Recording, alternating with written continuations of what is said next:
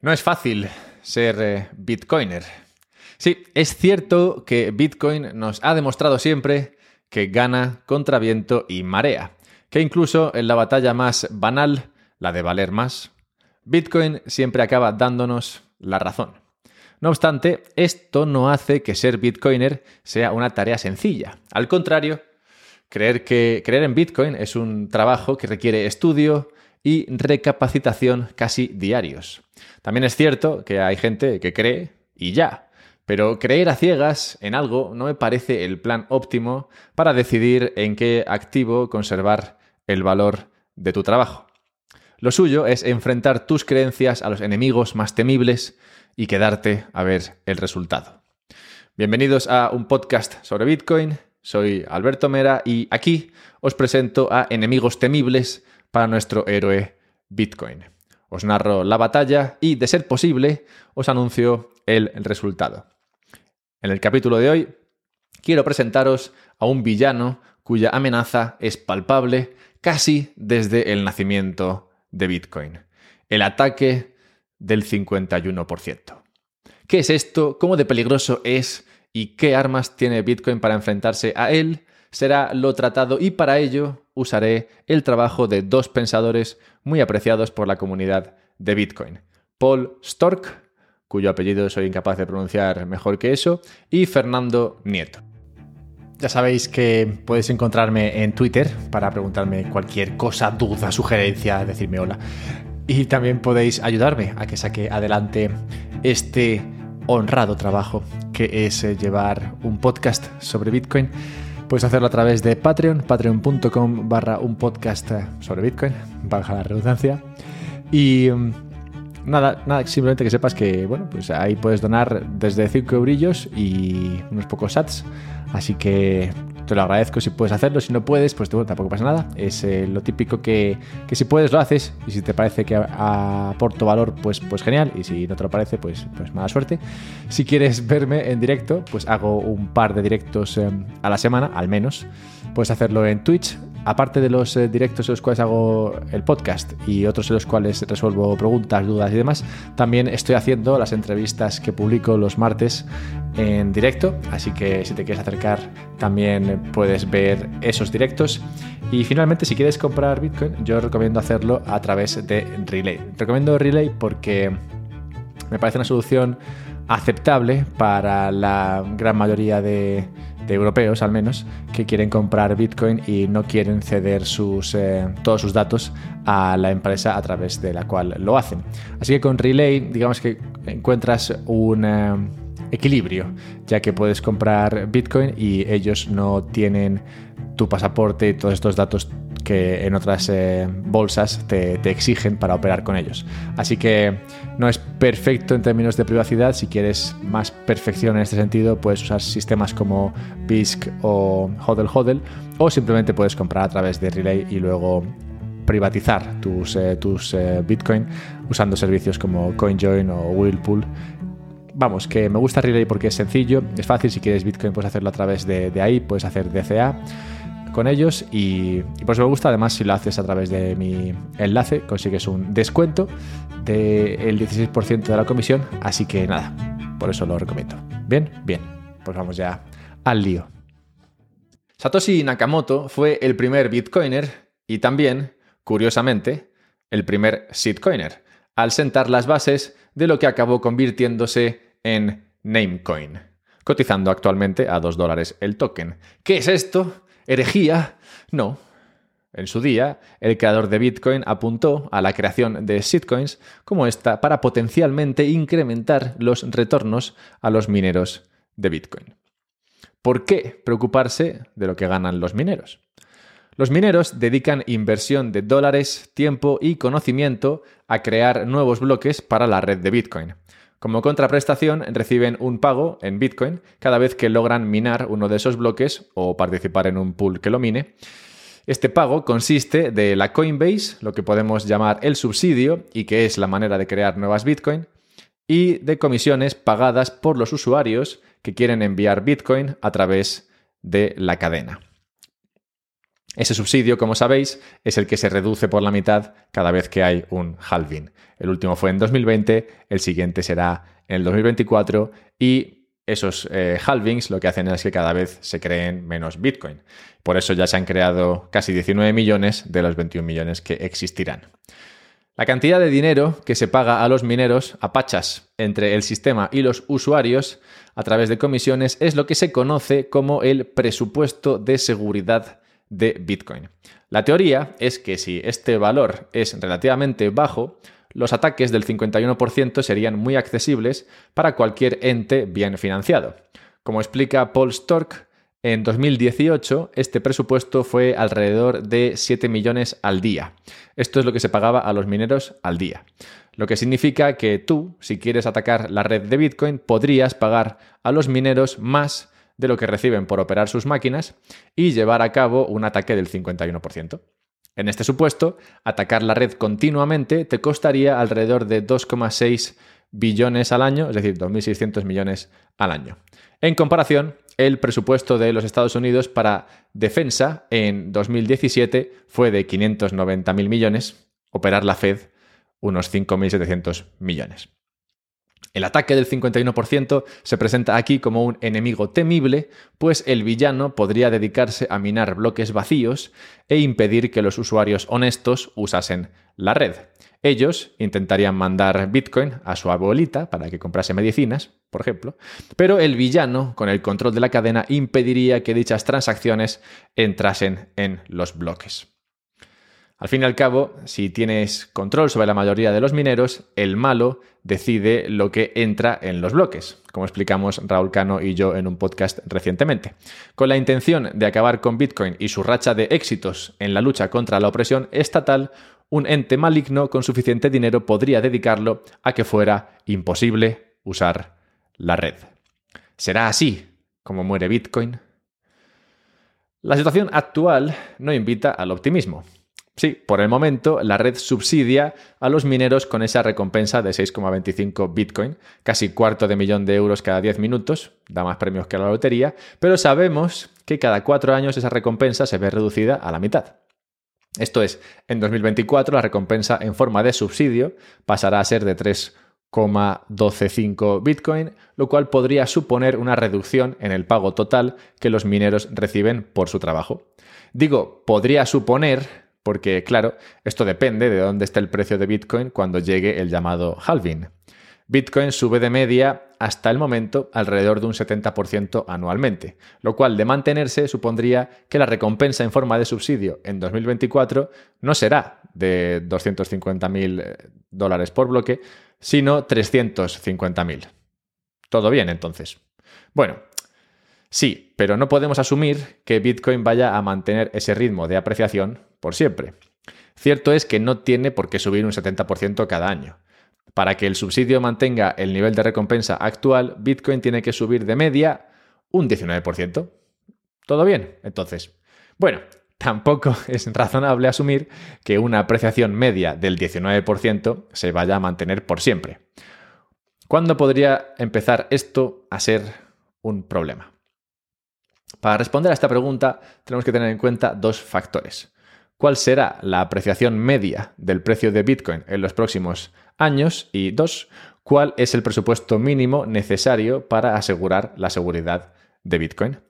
Podemos asumir que el nivel de seguridad actual es suficiente, simplemente porque Bitcoin no está sufriendo ningún ataque mientras grabo este podcast, pero eso podría cambiar en cualquier momento, o bien porque Bitcoin sea percibido como una amenaza, o bien por otras razones. Por todo esto no podemos saber cuando la inherente reducción en el presupuesto de seguridad derivado de los halvings podría ser un problema. No obstante, sí podemos asumir que podría ser un problema conforme avanzan las décadas y el crecimiento en el precio de Bitcoin se reduzca. Por suerte, no toda la recompensa a los mineros viene de parte del subsidio. El subsidio es, a fin de cuentas, complementario de las comisiones que los usuarios pagan por usar la red de Bitcoin para transferir Bitcoin. Entonces, ¿por qué tanto rollo? ¿Para qué, ¿Para qué meter miedo con el tema este si las comisiones son la chicha que permitirá mantener ese presupuesto de seguridad bien elevado? Pues el tema es que las comisiones que se pagan hoy día no son la leche, por así decirlo. En las últimas 24 horas, a día 17 de febrero de 2022, las comisiones pagadas han sido de casi medio millón de dólares. Medio millón de dólares no es mucho. Con estos números, el subsidio diario a los mineros, es decir, lo que reciben en, forma de subsidio, sería de 36 millones y las comisiones solamente un 1,3% de esto. Además, tampoco es que haya escogido el peor día para mirar esto. Resulta que las comisiones dentro de Bitcoin solo crecen en momentos muy específicos, concretamente cuando hay un mercado muy alcista. Entre principios de 2018 y mediados de 2020 se mantuvieron por debajo de los 5 dólares por transacción. En el mercado alcista de finales de 2020 y principios del 21 llegaron a los 50 dólares, pero de nuevo desde julio del año pasado se mantienen por debajo de los 5 dólares. Esto demuestra la transitoriedad de estos incrementos en las comisiones pagadas para usar la red de Bitcoin. Ahondemos un poco más en este posible problema. Empecemos explicando por qué la gente paga por usar la red de Bitcoin. La gente paga porque el espacio dentro de los bloques es reducido. Era de un megabyte antes de la guerra de los forks, que acabó con la creación de la hoy irrisoria Bitcoin Cash, y actualmente puede llegar a los 2,3 megabytes. Esto es todo el espacio que se puede ocupar con transacciones dentro de cada uno de los bloques de la red de Bitcoin. Si mucha gente intenta usar la red al mismo tiempo, el coste por transacción se incrementa, ya que si pagas poco por meter la tuya, los mineros preferirán incluir la de otro que paga más. Esto es un mercado libre y como tal se mueve por la oferta y demanda de espacio. Por ello, vemos un incremento notable del precio en mercados muy alcistas, que es justo cuando una, una gran cantidad de gente mueve Bitcoin alocadamente de un sitio a otro. Este tamaño, tamaño del bloque, no creo que se cambie de nuevo, pues eh, francamente, ya cambiarlo la primera vez fue un parto. Así pues, podemos asumir que en un bloque entra lo que entra y por tanto que las comisiones a recibir en cantidad absoluta están limitadas. Se podría pensar que conforme el precio de Bitcoin sube, estas comisiones suben también. Pero realmente este no parece ser el caso. Es cierto que las comisiones se pagan en Bitcoin, pero lo que la gente está dispuesta a pagar por meter su transacción en el bloque no parece verse tan afectado por el incremento en el precio de Bitcoin. Esto es, el precio de Bitcoin sube, la gente paga menos Bitcoin por meter su transacción. No sigue pagando la misma cantidad de Bitcoin, que en términos de dólar sería una cantidad mayor al subir el precio de Bitcoin. No hace falta un análisis muy profundo de esta cuestión, si el espacio en un bloque es un servicio demandado por la gente, se debería comportar como cualquier otro y a mayor precio, menos interés en usarlo. Esto mantiene las comisiones pagadas por transferencia a un nivel bajo, como hemos visto, entre 1 y 5 dólares. Bien, ¿qué podemos asumir hasta ahora? Podemos asumir que la inflación de Bitcoin no es un valor que vaya a cambiar. Vamos, que no se podrá mantener un subsidio para siempre a base de eludir o quitar el límite de los 21 millones de Bitcoin. También que el tamaño del bloque no se va a incrementar ni, reducir. Que al final daría un poco igual, porque si lo reduces, pues sí, entran menos transacciones que pagarían más. Si lo incrementas, entran eh, más transacciones que pagarían menos. Así que daría un poco igual. Si atendemos, y aparte, bueno, daría un poco igual en este sentido.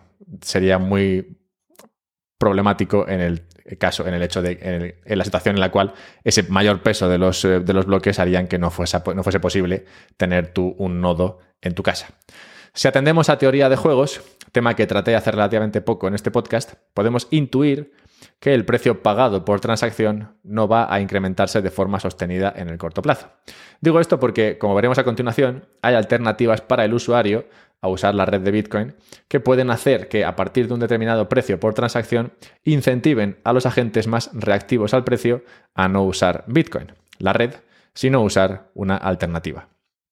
Finalmente, podríamos asumir que como en cualquier otro mercado libre no encontraremos a usuarios, a usuarios ricos sufragando el coste de asegurar la red en favor de los usuarios pobres. Esto es, que aunque sabemos todos que hay gente con muchas Bitcoin y gente muy, muy rica, y luego hay gente como yo, que no lo es, no podemos esperar que aquellos con muchas Bitcoin, un rollo Max Kaiser, lo que se dedique es a hacer transferencias dentro de la red pagando una barbaridad para así sufragar el coste de la seguridad a todos los demás usuarios. Esto no funciona así y no funcionará así. Bien, con todas esas asunciones nos encontramos con que el presupuesto de seguridad de la red de Bitcoin podría ser insuficiente en algún momento del futuro. Como apuntaba al principio, si el precio que el usuario está dispuesto a pagar por usar la red es de 3 dólares, un poco más que, la media actual, y no queda subsidio, es decir, ya se han impreso o creado todas las eh, Bitcoin que se van a crear, el presupuesto de seguridad sería de unos 30 millones al mes, asumiendo que los bloques van llenos. Esto es una décima parte del presupuesto actual mensual para salarios de la plantilla de la Fed. Vamos, que no parece que fuera suficiente para protegerse de un eventual ataque por un ente maligno. Llegados a este punto de máxima oscuridad, Paul Stork apunta a un par de soluciones que podrían incrementar el presupuesto de seguridad, esto es, lo que se paga a los mineros por mantener la red. La primera solución, ya hemos oído hablar de ella anteriormente, se trata de la red de Lightning. Lo que ocurre en la red de Lightning, como sabéis, espero que sepáis, va por fuera, es decir, las transferencias que ocurren dentro de la red de Lightning van por fuera de la red de Bitcoin. Es solo al liquidar saldos que se usa la red de Bitcoin, es decir, la red base. ¿Qué significa esto? Pues que una transacción de Bitcoin puede ser la suma de cientos de transacciones que ocurrieron en la red de Lightning y que eso solo ahora liquidan en la red de Bitcoin. Esto puede hacer a los usuarios más propensos a pagar mayores comisiones. Al final, el humano paga por el valor que recibe y claramente recibe más valor si puede hacer mil transacciones y pagar una que si hace una y paga una. Por esto podríamos ver cómo un incremento en el uso de Lightning no castiga el mercado de comisiones de Bitcoin, sino que al contrario lo beneficia. ¿Cuánto podría ser este impacto? Pues ni idea. La segunda solución que plantea Stork es la que nos devuelve a la historia de Satoshi Nakamoto como el shitcoiner original, y que Hal me perdone. Como apuntaba antes, muchos usuarios no están dispuestos a usar la red de Bitcoin para mover valor si esto implica pagar un alto precio por transacción. Estos usuarios podrían verse persuadidos y parece claro que, ocurre, para usar otro tipo de soluciones como pueden ser rivales fiat como Venmo, Revolut o las monedas digitales estatales cuando salgan. También pueden usar otras criptos como Doge, por poner un ejemplo cómico, pero que viene muy al caso. Al final, si tú no tienes interés en Bitcoin como activo, sino solo en Bitcoin como red, para mover valor podrías aceptar usar Doge o Litecoin, que es más barato que usar Bitcoin, si las comisiones por usar el bloque de Bitcoin son altas. Actualmente se usa USDT, es decir, eh, el Tether, el dólar de Tether, para muchos tipos de transacciones, pues ofrece algunas de las características de cripto y la ventaja de no estar expuesto a vaivenes en el precio del activo. Todo esto explica una realidad patente y es el hecho de que existen shitcoins y la gente puede usarlas para transferir valor, ya que si bien es clara la preferencia por Bitcoin como activo, y esto nos lo muestra el mercado a través del precio, los ingresos por el uso de la cadena muestran que dicha preferencia no se extiende actualmente al uso de la red. La existencia de estas shitcoins podría verse amenazada justamente por la presencia de esa shitcoin original auspiciada por Satoshi. ¿De qué moneda estamos hablando? Namecoin. Satoshi sentó en 2010 las bases de lo que se denomina Merge Mining o minado unido en español, que consiste en usar el hash rate, la computación de todos los mineros, de Bitcoin para minar otra cadena, la que usa Merge Mining. De esta manera, Namecoin se viene minando de forma unida con la red de Bitcoin desde 2011. Ciertos mineros simplemente aceptan minar el bloque de Namecoin al tiempo que minan el bloque de Bitcoin. Y los pagos por las transferencias que se incluyen en la red de Namecoin también son recibidos por el minero. De acuerdo a Paul Stork, esta sería la solución no solo al problema de la falta de ingresos por comisiones en la red de Bitcoin, sino también a la proliferación de shitcoins. Básicamente, lo que propone Stork, y hay un par de actualizaciones propuestas a la red de Bitcoin en este sentido, la BIP 300 y la 301, lo que propone es que sería, lo que propone sería hacer más sencillo este proceso para que el minero mine no solo la red de Bitcoin, sino también otras que usarían merge mining. Paul explica que este tipo de minería de bloques no supondría un problema al tamaño de bloque de la red de Bitcoin, que se mantendría igual, sino que únicamente sirve para minar esa otra cadena con otro tipo de utilidad diferente a la que ofrece la red de Bitcoin, beneficiándose del trabajo de sus mineros.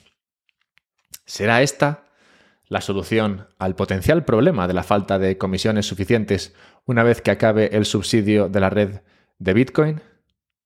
No lo sé, y puede que nunca lo sepamos, pues de acuerdo a la tesis de Fernando Nieto, la posibilidad de que Bitcoin se vea atacada es mucho menor de lo que el señor Stork supone. ¿Qué hace a Nieto estar tan tranquilo frente, al tétrico escenario que nos presenta lo poco que se ingresa por comisiones? ¿Son eh, nervios de acero? ¿Fe ciega? No. Bueno, sí, fe ciega, pero en el mercado. Y el mercado nos gusta. Así que estudiemos la tesis de Nieto. La base de su argumento es que el valor de la red de Bitcoin lo marca el mercado de forma libre. No los mineros, no los nodos, no los usuarios, el mercado. Y sobre la base de esto construye la explicación de por qué es inviable que un villano ataque la red de Bitcoin de manera continuada. Si esto es así, que el presupuesto de seguridad no sea suficiente, y recordemos que esa cifra concreta no se conoce, no supondría un problema para la viabilidad de la red. Para entender su argumento es necesario repasar cómo funciona la red de Bitcoin. Como buena blockchain que es, se construye bloque sobre bloque. Esto es, al bloque 1 le sigue el bloque 2 y los mineros, al minar, deciden sobre qué bloque construir. El minero trabaja, si gana el bloque puede decidir sobre qué bloque colocar el nuevo. Puede hacerlo sobre el último bloque minado o puede hacerlo sobre algún otro más antiguo. Claramente no tiene sentido económico para él hacerlo sobre un bloque más antiguo, pues el mercado no reconocerá esa cadena y por tanto el trabajo se verá perdido. Los mineros deciden atribuir valor a la cadena más larga, pues entienden que esa es la que más trabajo lleva y entienden que esa es la señal honesta que les hace pensar que esa es la cadena buena. Pero al final ellos son los que deciden sobre qué bloque construir. Así pues, lo normal será que se construya bloque sobre bloque y que se construya el nuevo bloque sobre la cadena de bloques más larga. ¿Qué ocurre si aparece la figura del villano que, aprovechando que los mineros no ganan demasiado dinero, alquila su trabajo para atacar la red de Bitcoin? En este escenario, inicialmente todo parecería seguir como de costumbre. Se mina un bloque, se coloca encima de la cadena más larga y todo bien. Pero los usuarios y mineros observarían que en esa cadena que se está minando, o bien no se están metiendo transferencias de ningún tipo, es decir, se están minando bloques vacíos, o en casos menos obvios, que se están metiendo transacciones pagando por debajo de lo que el mercado ofrece. Me refiero aquí a que si el villano controla la cadena, tu transferencia no va a entrar esa transferencia de la que hablábamos antes, la que iba a tu abuelita, pues no va a entrar. De esto va el ataque, de que tus transferencias no entren, de que no se pueda usar la cadena. Si ocurre esto, ofrecerías pagar más para que tu, transacción entre. Al final pagas más dinero a ver si así el minero, el minero la coge. Y antes o después sería obvio que se están minando bloques donde las transacciones incluidas no están pagando la tasa que el mercado ofrece ahora mismo. Todo esto daría pistas a los usuarios honestos de que algo se está cociendo. Llegados a esta conclusión, los mineros honestos se enfrentarían a una decisión. Seguir minando sobre la cadena más larga, que es aparentemente inútil, dejar de minar o empezar a minar sobre una cadena minoritaria, es decir, no sobre la cadena más larga como suele ser lógico. Los escenarios 1 y 2 suponen que el minero pierde dinero. En el primero trabaja para nada, pues está poniendo bloques sobre una cadena que no funciona. Y en el segundo, se come la inversión realizada en sus equipos de minería. Lógicamente, antes o después se decidirán a empezar a minar sobre una cadena minoritaria. Escogerán uno de los bloques anteriores al ataque y empezarán a minar bloques honestos sobre ella, reviviendo así la cadena. En este caso, el villano es el que tiene ahora que tomar una decisión. Seguir minando sobre su cadena, la más larga, pero inútil ahora que el mercado se ha olido a la tostada, dejar el ataque o migrar a minar sobre la cadena minoritaria. Si elige seguir minando, está perdiendo dinero, pues nadie honesto reconocerá las Bitcoin que obtiene por minar su cadena censurada. Si deja el ataque, deja de perder dinero. Y si migra, podrá mantener el ataque frente a los mineros honestos que, sabiéndose bajo ataque, cada vez tardarán menos en reaccionar creando nuevas cadenas minoritarias. En resumen, lo que plantea Nieto es que Bitcoin es valioso por lo que ofrece al mercado. Esto es la posibilidad de enviar valor a través de su cadena. Si ese servicio se ve alterado, los usuarios honestos pueden reaccionar recuperando la cadena desde el punto antes del ataque. Claro, durante todo ese periodo la red funcionaría de forma subóptima. Es posible que hubiera que esperar bastantes bloques para dar por confirmada una transacción, pero Bitcoin sobreviviría al ataque costando al villano una fortuna. Llegados a este punto, creo no ser el único que quiere ver este ataque en la vida real. Incluso si puede ser un poquito desestabilizador. Me parece que los incentivos están claros para que el desenlace sea favorable para los usuarios honestos y sería una batalla épica digna de presenciar. Probablemente no sabríamos nunca el nombre del villano, pero Twitter se encargaría de crear una lista de sospechosos que podríamos usar como proxy. Si hay algo certero en este análisis a día de hoy, es que el mercado no acepta pagar más de unos pocos dólares por las transacciones en la red de Bitcoin y que los incentivos a un ataque son reducidos teniendo en cuenta la baja probabilidad de ser efectivo. ¿Cómo convivirán estas dos realidades en los próximos años? Ni idea, pero lo veremos aquí. Como os dije al principio de todo, no es fácil ser Bitcoiner. Gracias si os ha gustado esto y queréis eh, saber más, bueno, no deberéis preguntarme a mí, pero bueno, si me queréis preguntar a mí, podéis hacerlo a través de Twitter, arroba alberto-mera. Si me queréis ayudar, tengo un Patreon. Si me queréis ver, tengo un Twitch. Y si queréis comprar Bitcoin, yo recomiendo hacerlo a través de Relay. Muchas gracias y nos vemos pronto.